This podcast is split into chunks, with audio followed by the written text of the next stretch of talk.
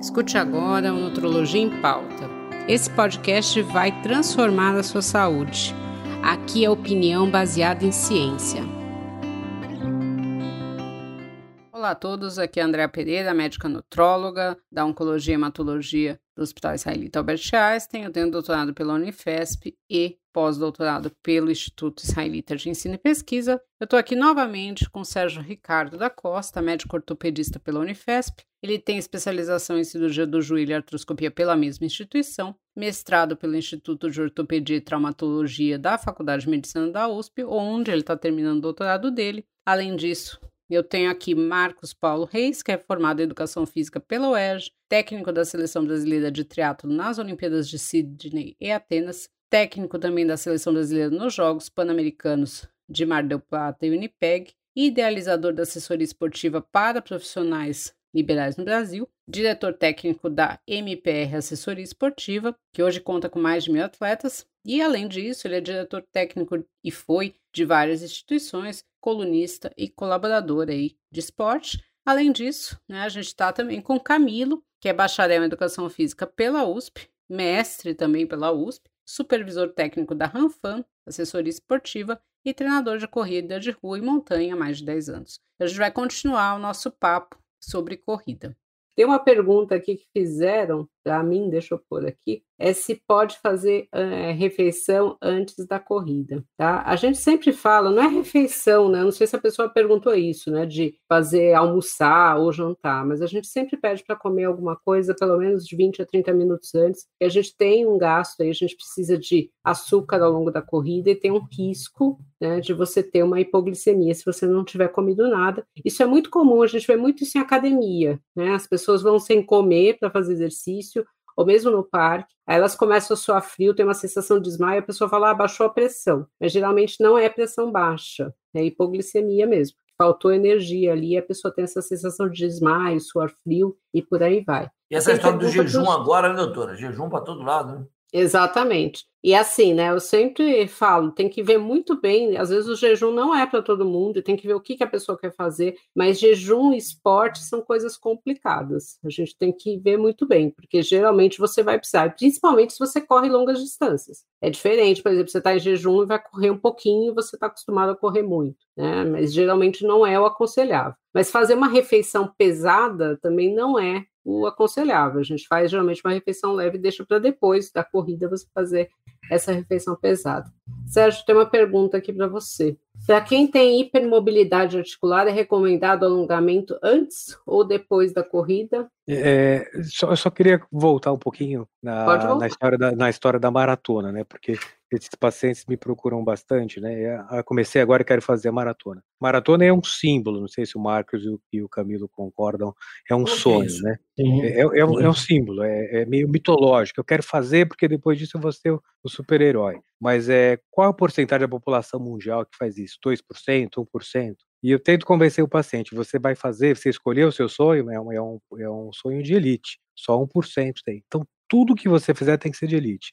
O seu planejamento, o seu projeto, sua alimentação, o seu repouso, o seu sono, sua musculação, o seu alongamento, tudo, o seu tênis, tudo tem que ter o mesmo nível de envolvimento, tem que ser de elite. Aí você minimiza, assim, as suas lesões e vai perto do seu sonho. Hipermobilidade e alongamento é, é a mesma coisa, né?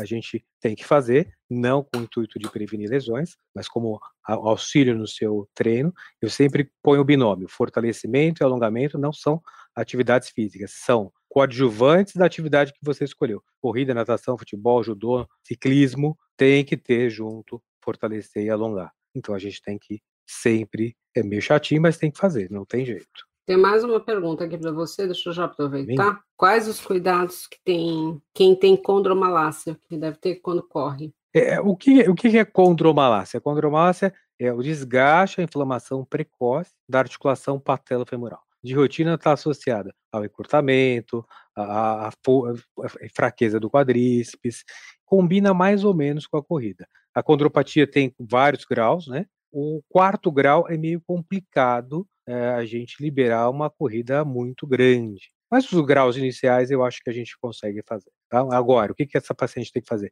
Tem que tratar a condropatia. Condro protetor, viscosuplementação, for, de novo, fortalecimento, alongamento, tênis legal, uh, procurar uma boa equipe para aprender a correr dentro do seu limite. Dá para fazer. Agora, só cuidado se realmente for um grau 4, a gente tem que ter alguns limites bem rígidos. É, a gente está vendo aqui que corrida não é só pegar o tênis e sair correndo, né? A gente tem uma série de coisas aí implicadas, né? Então, apesar de parecer uma coisa simples, né? Não é. A gente precisa de um bom treinador até para te olhar correndo. É muito comum, né? Isso é uma coisa que eu, é, eu fiz muito no meu início de consultório, de ir no Ibirapuera correr com os meus pacientes, porque eu queria ver como eles corriam. E a gente vê uns vícios de postura, assim, pessoas que têm aquele joelho mais juntinho, que corre com a perna separada, não usa o tênis adequado, isso às vezes vai piorando e a pessoa fala, nossa, fui correr, me estourei todo, mas na verdade não é isso, né? Faltou realmente alguém para olhar, alguém para explicar, às vezes uma nutrição adequada e por aí vai. Né? Então, assim, é realmente você tem que ver, porque o esporte é muito bom, mas se você estiver sendo mal orientado, você pode ter uma série de lesões aí, pode ser prejudicial, a gente tem que tomar cuidado. Mesma coisa, né? A gente teve a pergunta aí da metástase óssea, então tem que sempre conversar com o seu médico, ver com ele o que você pode fazer. E uma coisa que eu acho fundamental também é essa comunicação entre os treinadores e os médicos, né? E todo o pessoal que está participando, nutricionista, todo mundo da equipe, para você entender o que, que essa pessoa está fazendo. Até porque geralmente ela fala uma coisa para você, uma coisa para o outro, e quando você está conversando junto, você entende exatamente o que ela quer. Né? Isso é importantíssimo. Bom, queria perguntar para o Marcos Paulo para quem quer melhorar a performance. Né? Eu falo que a coisa mais legal que tem é pegar uma pessoa que come tudo errado, que não faz esporte e você corrigir isso. Em um mês a pessoa volta muito melhor do que ela era. Agora, quando eu pego aquela pessoa que faz tudo direitinho da parte nutricional, já faz esporte, ela quer às vezes melhorar um segundo, dez minutos a menos, quer melhorar a performance, é muito mais difícil. Né? Então depende muito de quem é treinado, de quem não é treinado. Então eu queria é o que o pessoal mais pergunta: ah, eu corro, faço a maratona, sei lá, em quatro horas, eu quero fazer agora em três horas e meia. Como que eu faço isso? Tem uma dica para isso? Isso aí é uma área que eu gosto bastante, é essa coisa do performar, né? Primeira coisa é envolvimento né, dele com você, e aí você tem algumas características também que são importantes, você tem que deixar isso muito claro para ele. Como o Sérgio colocou, ele tem que ter um alto nível de envolvimento, seja com seu técnico, com um ótimo técnico, um ótimo material, só que não adianta só ter isso, né? Uma ótima nutricionista, ele precisa ter ótima capacidade também tem que ter uma boa capacidade aeróbica, ele tem que ter uma boa mecânica. Ah, mas eu vou lá e vou dizer o Marcos Paulo que não tinha um bom VO2, já já vai aparecer alguém falando isso aí, eu corro pra caramba. Claro, tem um cara que às vezes tem uma mecânica muito boa e não tem uma capacidade aeróbica tão boa. Agora, na medida em que você é, vai evoluindo, vamos, estamos falando aqui de atletas amadores, e você vai entendendo, porque não existe aquela verdade única. A verdade única, ah, um atleta do Camilo pode se dar bem com 100 km e o meu pode dar bem com 50 km, mas o meu já pode ter tentado 100 km, pode ter dado certo de volume numa semana de treinamento. O que eu quero dizer é o seguinte: é muito importante essa coisa de um bom técnico. Ele não precisa olhar de uma forma geral, vou fazer o que aquilo ali está fazendo, vou fazer aquilo ali que eu venho fazendo com esse atleta ao longo dos anos. Então, quando você quer buscar, ah, quero fazer um sub 4, você vai mostrar para ele que ele pode Agora, eu vou ser muito sincero também. Essa é uma coisa que eu faço aqui diariamente. O que eu mais faço é abrir link de atleta. E eu sempre fico olhando ali. É o pulso, é o ritmo, é a cadência. Tomara que muitos atletas estejam me ouvindo agora. Tem hora que eu olho, cara, o que, que eu estou fazendo errado aqui? Eu errado. Não o atleta. Por quê? Você também tem que entender tudo que está em volta. Será que ele comeu certo? Você acabou de falar, né, André? Será que esse cara está fazendo fortalecimento? Será que ele está cansado? São inúmeros detalhes que você, como técnico, tem que fazer uma leitura. E essa leitura não é fácil. E às vezes tem aquele atleta que você, pô, cara, eu não estou tendo a mão. Eu estou até abrindo aqui o jogo. Que é onde que eu estou errando aqui? Então, acho que isso é legal, é da nossa ciência, mas na medida que existe um envolvimento, um acompanhamento médico de exames, e hoje em dia, que é legal, né, Sérgio, Camila e André? Hoje você tem um problema. Ah, o tênis, eu tenho o melhor cara para escolher o tênis. Ah, a mecânica, eu tenho a melhor pessoa, que não precisa ser o Marcos Paulo, que vai acertar a mecânica. Ah, vou procurar o melhor clínico geral para entender basicamente toda a parte de nutrientes. Ah, como é que está o meu sono? E você junta tudo isso. Agora, por um outro lado, eu também acho importante que esse cara que quer performar, E aí eu vou dar um cutucão. Legal, ele tem o Marcos Paulo, tem o Camilo, tem o André, tem o Sérgio, mas não deixa isso aí fazer a, a vida dele uma coisa chata, né? Ele tem que levar a vida de forma equilibrada, ele vai ter uma boa alimentação, ele vai ter um gasto calórico, ele vai poder comer, ele às vezes vai tomar, tomar sua cervejinha. Aonde eu quero chegar nisso? Eu já trabalhei com dois, três Pan-Americanos e duas Olimpíadas. Às vezes eu vejo o atleta profissional mais leve que o amador. Porque o cara lá, o Camilo sabe, trabalha com o atleta olímpico hoje. Tem o momento das férias, do momento do prazer, da descontração. Então você não pode estar com aquele chitismo, porque o equilíbrio faz parte dessa coisa da busca. E você só vai alcançar essa busca. Aí vem um último senão, que eu, eu estou aprendendo agora, que parece que não dá para trabalhar sem. Eu digo sempre: eu pego um atleta meu, Sérgio, você conhece alguns? Ah, esse cara aqui tem características físicas, esse cara é determinado, esse cara aqui é muito forte, ele faz musculação, faz tudo. Mas será que o mental dele é bom? E aí eu acho que é uma ciência que a gente está começando a trabalhar bastante. A parte mental, aquela parte da pressão, Aquela parte que, pô, o Marcos Paulo entende que falta alguma coisa, mas eu não sei como, às vezes, como colocar. E aí vem toda a parte da terapia e o psicólogo do esporte. Fundamental nesse processo. Eu acho assim, né? Hoje eu estava conversando com uma paciente, né? Ela teve câncer de mama e ela tá querendo começar o esporte. E uma das coisas que eu falei para ela foi o seguinte: que na hora que ela estiver fazendo o esporte dela, eu quero que ela pense só naquilo, que ela fique focada no esporte, que ela fique vendo o que está acontecendo, se ela resolver correr no parque, ela não sabia ainda o que ela vai fazer, porque isso é uma coisa muito complicada, da pessoa às vezes ir correr e ficar pensando num monte de problema e tentando resolver problema ali durante a corrida, e a gente está sempre fazendo isso o dia inteiro, né? então uma das coisas que faz você também ter um descanso aí, um foco melhor, é você estar tá focado naquilo que você está fazendo. Em meditação, o pessoal fala que é você estar onde você está, que é uma coisa que a gente nunca faz. A gente está fazendo as coisas pensando em mil outras coisas. Então, eu falo, ó, na hora que você estiver lá no seu esporte, pensa no seu esporte. Vai lá pensar na tua passada, se concentra se você está correndo em grupo no que o pessoal está falando, fica olhando o parque, se quiser ouvir música, ouvir música e tenta não pensar em problemas, que é o resto que você pensa o dia inteiro. Mas essa parte mental é, é fundamental, a gente sabe, a gente está vendo aí isso crescer agora na pandemia, muita gente com um monte de problemas, né, e coisas que vão continuar aí pelos próximos anos, que é o home office que a gente adiantou, que a pessoa fica o dia inteiro sentada, né, vai deixar de fazer às vezes um esporte, tem que sair um pouquinho e realmente fazer. Eu acho que a corrida nesse ponto é muito legal, principalmente quando você sai da tua casa e vai lá correr, né? E eu acho que os grupos ajudam bastante e os treinadores são fundamentais. Eu não vejo isso para mim, acho que é uma coisa é, básica, não tem jeito. Você ter um bom acompanhamento de tudo, não é só pegar realmente o tênis, pegar uma roupa e sair correndo, né? E decidir fazer que nem o meu paciente lá São Silvestre em um mês. Então, isso aí tem que realmente ir muito bem focado.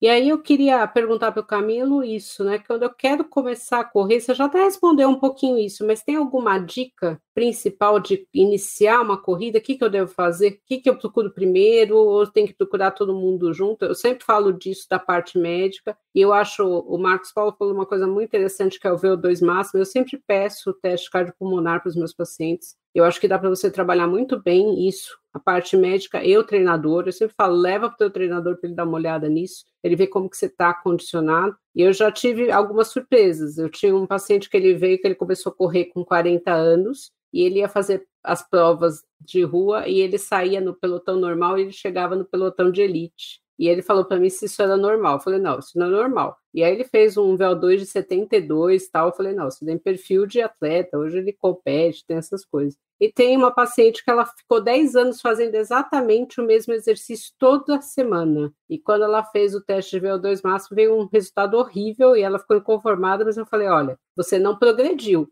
Provavelmente você tinha um bom condicionamento quando você começou, mas depois você manteve o mesmo exercício por 10 anos, você não mudou absolutamente nada. Então, é, é um parâmetro legal até para a gente ver também saúde cardíaca. Então, para quem quer começar a correr aí, que dica que você dá? Olha, eu vai parecer que a gente está né, repetindo as coisas, mas eu acho que um ponto importante é procurar primeiro o treinador, justamente para esse direcionamento. Então, para quando uma pessoa for começar a correr, é que ela vem por várias frentes, né? Muitas vezes ela vem pela nutricionista, nutrólogo, pelo, até por ortopedista, às vezes ele vem por, por de alguma maneira. Mas quando você vai num treinador, justamente é um momento que, que eu vejo, né, o Marcos Paulo faz bastante isso, a gente lá dentro também procura fazer, né, sempre, é ir direcionando as etapas para aquela pessoa. Muitas vezes a pessoa quer comer, é, quer, quer, aliás, quer correr e quer já um suplemento, já quer comer alguma coisa específica. E muitas vezes a pessoa já chega, não correu nem um quilômetro, pergunta, ah, o que, eu posso tomar depois do treino? A gente fala, um banho, né?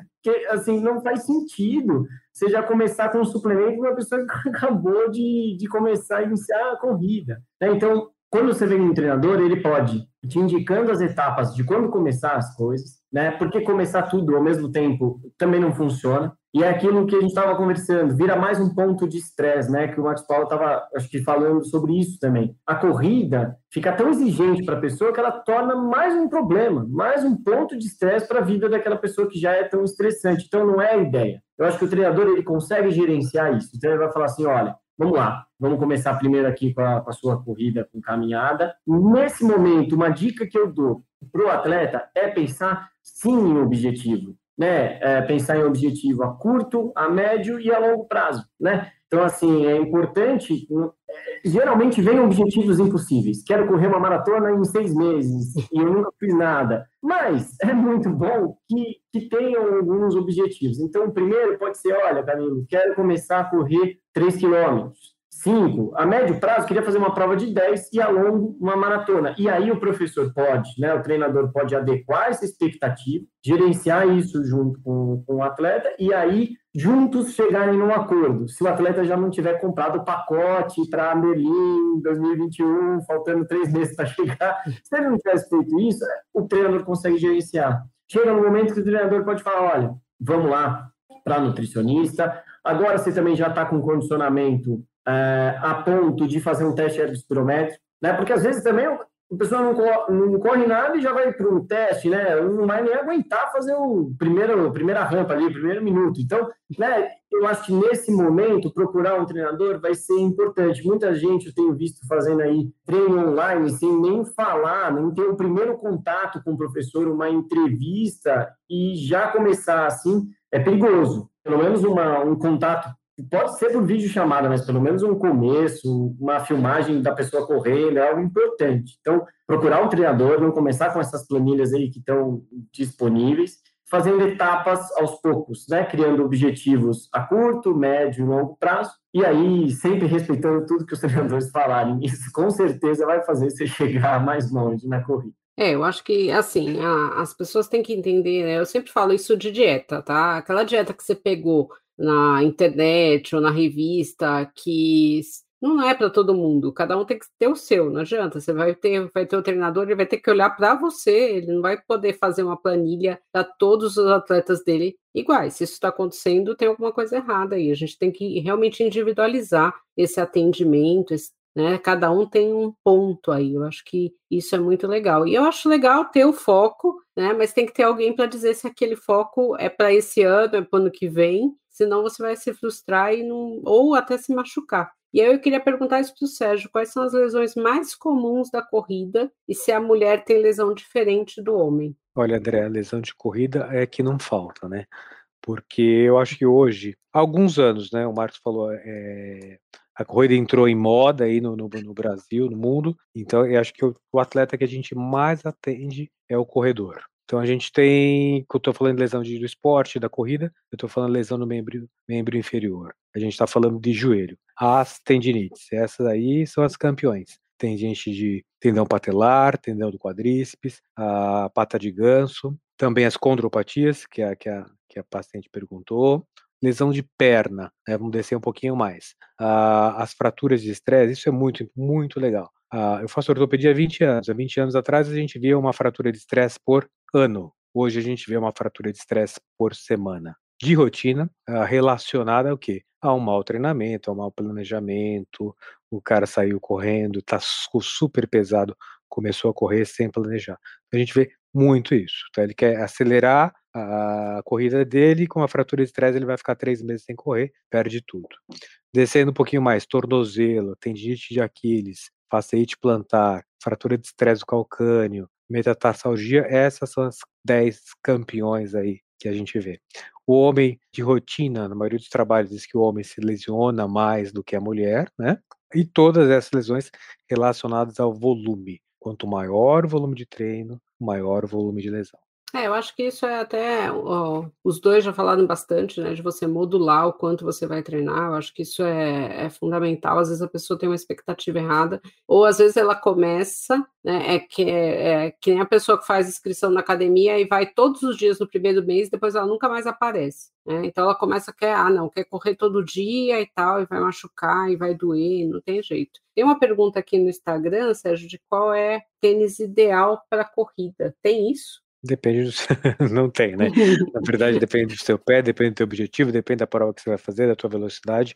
Eu acho que os, que os colegas aí conseguem até responder. Mas ideal, eu não gosto nada de idealizado. Eu acho que tem que ser individualizado. Desde o tratamento, planejamento, e todo esse processo da coisa tem que ser individualizado. Não gosto nada de ideal específico para você. Eu ia perguntar isso para o Marcos Paulo. Tem alguma tênis que você indica para os teus pacientes? Depois para os teus uh, pacientes, não, né? Para os teus atletas. E eu ia perguntar isso para o Camilo também. Vamos lá. Primeira coisa sobre tênis, né? Temos que entender que hoje você tem muitas marcas com ótimos produtos, tá? Porque se você for comparar 30 anos atrás, 20 anos atrás, então você tem tecnologias que estão fazendo com que as pessoas se machuquem muito menos. Você tem ainda, além das assessorias que podem te indicar um bom produto, seja você, você vai ver o teu tipo de pisada, se você pode ser um pronador ou supinador, apesar de que hoje em dia você encontra muitos tênis que acabam já resolvendo tanto o lado do pronador como do supinador no mesmo calçado. Então, aonde eu acho que é importante, eu acho que os tênis é, é, eles resolvem sim. Você tem um tênis para cada tipo de atleta e para cada tipo de corrida.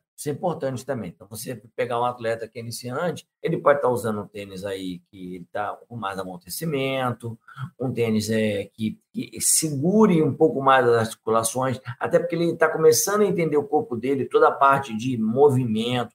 Aí você tem um atleta que já um pouco tem mais destreza, ele sabe qual o tênis que ele quer deixar o pé dele mais perto do solo, que ele quer sentir mais a empurrada da sua passada aonde eu quero chegar? Você tem um tênis para cada tipo de atleta, sim, como o Sérgio falou, mas você tem aí também a escolha do atleta, porque a gente não pode falar para aquele atleta, ó, esse tênis aqui é bom. Ele pode ser bom, mas ele vai experimentar muitos tênis ao longo da sua história também. Então não existe aquela coisa da verdade, ah, esse é o melhor tênis. Você tem ótimos produtos no mercado, isso é bom importante falar, e ele vai entendendo o que é melhor para ele. Pé largo, tá entendendo? Meu pé não é tão largo, meu pé é mais fino. Então tem, tem tudo isso. Agora, o importante é tem pessoas que podem ajudar ele como uma assessoria, tem especialistas hoje nisso que vão fazer, você experimente às vezes 8, 10 tênis no mesmo dia. E aí você também tem uma outra coisa que eu gosto de falar, que é muito importante. O teu sapato nada tem a ver com o seu tênis. Isso era uma coisa que lá atrás, ah, o meu sapato está gastando. Não, não tem a ver com o seu tênis. Porque você correndo é uma coisa, ainda tem um outro problema. Você correndo rápido é uma coisa completamente diferente. E você correndo lento é uma coisa completamente diferente também. Então, de novo, olha quanta coisa eu estou colocando aí em relação ao tênis. O importante é, só para fechar, que eu acho que o mais legal vem agora. Ah, mas eu machuquei. Foi o tênis, não, não foi o tênis. Foi o volume de treinamento, foi a não alimentação, foi a falta de um alongamento básico, a falta do fortalecimento, a falta da recuperação. Não, o tênis, na verdade, ele fez com que você não tivesse uma lesão mais grave. Porque, na verdade, você faz tudo errado e vem botar, às vezes, a culpa no tênis. Então, essa, isso aí é um. Acontecia muito antigamente, né, Camilo? Todo mundo ia lá, fala, fazia tudo, tudo. Pô, faz... pera, culpa cara, culpa o tênis, pô cara faz tudo errado, ele quer que o tênis resolva todos os problemas dele. Então não é bem assim, tá? Então é, é, todo um leque de, de coisas que o cara às vezes vai botar a culpa no tênis. Não é bem isso. É, exatamente, eu acho que tem isso de, de colocar a culpa do tênis, né? A gente, a gente costuma aí preconizar, né? Pensar em conforto, né, Marcão? A gente fala muito disso, então tênis bom primeiro é, é, tênis confortável. Já vejo, né? Então, muitas vezes o iniciante quer correr com o mesmo tênis que o último maratona recorde, né? É, esse, esse, é um problema, porque às vezes, ah, né? Aqueles tênis a gente sabe que é um tipo de pisada. Não é nem para ele. Mais, exato, mais agressivo, né? Com médio pé, antepé quase, né? E que, o, que a pessoa que acabou de começar a correr, ela está correndo totalmente com o calcanhar. Não estou falando que é o certo, que é o errado, mas ela está com tênis que, que ele nem funciona direito nessa, no pace que a pessoa corre. É, então, assim, é, tem, tem que tomar todos esse, esses cuidados. Cuidado também, né, com tênis muito minimalistas, né? Então, naqueles tênis ali que a pessoa muitas vezes não tem a, a, a, como é que eu posso dizer, o trabalho muscular intrínseco dos músculos do pé fortalecidos para suportar aquele, aquele tênis, e que a gente sabe que também, muitas vezes, com tênis minimalista, ele muda um pouco a pisada, e que vai exigir da tua musculatura coisas que não exigia mais, que não exigia antes, né? E isso vai trazer também uma lesão, uma possibilidade. Então é aquilo, não é o tênis que lesionou, é a mudança de mecânica que você foi já transitando, né? Então, de um tênis que você nem usava, já do nada você pega um tênis super agressivo e se machuca, né? Então, é mais por isso, não tem um tênis ideal, só tem que ter tomar cuidado quando você muda de um tênis para o outro, e quando você escolhe um tênis, você tem que ter uma adaptação, né? Pensar mais nisso. Eu acho que é legal assim, né? A gente tem que pensar, tem o tênis, tem a roupa. Ah, outro dia alguém veio me falar que foi correr com um saco plástico enrolado para perder peso. Nossa. Eu falei, nossa, fazia anos que eu não ouvia isso, né? E eu já vi gente que vai correr num calorão para ah, com a roupa de agasalho também para perder peso, para queimar gordura, né? Isso, o pessoal que compete aí por peso faz faz isso às vezes no pesagem quer perder, mas na verdade se desidrata. E acho que um outro aspecto muito importante é a hidratação. Né? É muito comum a gente fala da alimentação, tudo, mas o atleta não se hidrata direito. A gente mora num país muito quente, então isso é importante, isso faz parte também de evitar a lesão. Isso geralmente os treinadores falam, geralmente quando você tem as equipes tem um lugar para você se hidratar, mas o pessoal às vezes esquece quando vai fazer isso sozinho. Isso é super importante. Bom, gente, a gente está quase acabando. Só, só posso tá? falar uma coisa que achei Pode importante? Falar, lógico. Você falou uma coisa, só acho que é importante. Eu acho que o conteúdo, o profissional de todas as áreas tem que ser muito valorizado, porque hoje em dia a, acaba aparecendo algumas verdades. Ah, não tem que se hidratar. Ah, tem que correr com minimalista. Ah, vou correr em jejum. Cara, é, isso me preocupa muito. Eu não estou falando que é errado. A gente aqui, que está começando, não, que está aqui fazendo isso há 30 anos, ah, vou correr. É muita coisa. Então, Procure um profissional, detalhe, entenda o seu corpo, é um dia de cada vez, um passo de cada vez, faz o básico, você precisa se hidratar sim, você precisa ter uma boa alimentação, precisa ter o tênis correto, porque às vezes o cara começa com, não, eu vou começar a correr em jejum porque eu quero perder peso rápido. Pô, aí você às vezes encontra um aluno, o que está acontecendo com você? Ah, tô meio tonto, ah, comi uma sopinha ontem à noite, vim aqui treinar, fazer uma hora de coisa, o cara paga ali do seu lado. Então, acho Não, que é muito é importante é... que são coisas bobas, mas vamos priorizar o conteúdo. É, e eu acho assim, importante você não pegar a receita do outro, né? Você falar assim, ah, não, meu amigo, ele começou a correr, uhum. ele toma essa sopa à noite, para ele funcionou, mas não é. Talvez para você não funcione. Né? Então, isso aí tem que. É Dá para falar você. duas horas sobre isso aí. Bom, então a gente está quase acabando. Eu queria pedir para o Camilo fazer suas considerações finais. Tá? Queria agradecer muito a presença dos três, foi muito legal. E é, esse é um assunto que é o que o Marcos Paulo falou. A gente pode ficar horas aqui falando que tem muita coisa, tá? Mas corrida é um esporte que vale muito a pena. E eu acho só procurar realmente profissionais aí para você não se machucar e aproveitar o melhor da corrida. Não, queria agradecer a, é, a, oportunidade aqui de estar com vocês, né, com vocês três aí, para mim é uma honra, né, dividir aqui com vocês, foi muito legal. Eu também concordo, vou, né, sempre estudei muito na faculdade, fiz um mestrado, assim como vocês também são estudiosos da área. Acho que a gente tem que valorizar bastante toda essa parte de conteúdo e conteúdo que você sabe que está vindo de alguém que, que estuda mesmo, né, que não está vindo de qualquer lugar. Né, que isso tem que ser, ser enaltecido, valorizado, que sempre a ciência vence. Pelo que parece, a gente está com alguns problemas nesse atual momento quanto à ciência, mas uh, acreditem que a ciência está aí, tá para mostrar que a gente pode melhorar treinamento e tudo mais. Só uma parte aqui, é aniversário do meu pai hoje, só queria falar para o meu pai, parabéns. com certeza está assistindo aí, então vou dar um tchau para ele. Sérgio, eu queria que você fizesse as suas considerações finais. Nossa, André, nem começamos a falar, já acabou, né? é um assunto muito longo mesmo. A minha, minha mensagem final é isso: a gente tem que individualizar o sonho como individualizar todo o projeto, né? Não tem dois sonhos iguais, né? E como não tem dois pés iguais, né? Então a gente tem que saber o que a gente quer e começar devagarzinho, bem devagarzinho. Marcos, queria que você fizesse também suas considerações finais. E o legal dessa história aí é quando uma pessoa vier conversar com você, falar sobre corrida, olhar para você. Você corre há quantos anos? Ó, eu corro há 20 anos, ó, nunca me machuquei, tenho uma alimentação correta, tenho isso como filosofia de vida. Coloque uma coisa, a modalidade, como sua filosofia, não como um modismo ou porque você vai fazer uma maratona. A maratona está dentro do processo, o 5 está dentro do processo. Você tem que estar tá feliz pela execução, tá entendendo? Eu acho que isso é o mais importante. Se você tiver um profissional do seu lado, vai ajudar. E procura a informação de confiança, informação correta, sabe? Questione. É um prazer estar aqui com vocês, tá legal? Foi muito legal, foi muito produtivo. É, eu acho que assim, o mais legal de tudo, né? A gente vê o esporte que pode beneficiar muito, mas é isso, né? Hoje a gente tem umas é, acesso muito fácil à informação, mas a gente precisa averiguar se essa informação é correta. Né? A gente sabe que tem muita coisa que não é correta. Então, a melhor pessoa que você tem para perguntar é o pessoal que está te treinando, é o pessoal que está próximo a você. Então, pergunta, vê se essa informação funciona aí para você, para você ter o melhor da corrida. Tá bom? Parabéns aí para o pai do Camilo, né? O filho dele, extremamente profissional, veio participar e ele falou para mim realmente do. Vai lá agora com ele, Camilo. Vai lá, vai lá. É. E é isso, gente. Brigadão. E aí a gente está acabando aí. Quem quiser depois dá para assistir, se perdeu alguma coisa, assistir no YouTube no mesmo link. Obrigadão para todos vocês aí. Boa noite. Bom, quero agradecer a presença de vocês, a presença do Camilo, do Marcos Paulo e do Sérgio novamente nessa conversa tão interessante que foi a corrida. Se você não escutou o primeiro episódio, escute, foi muito legal. Além disso, a gente teve também esse mês dois episódios sobre pedal, sobre bike. Qualquer dúvida, entre nas minhas mídias digitais, DRA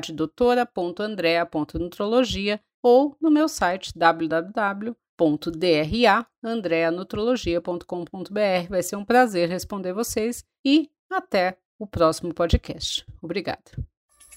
Uma produção, voz e conteúdo.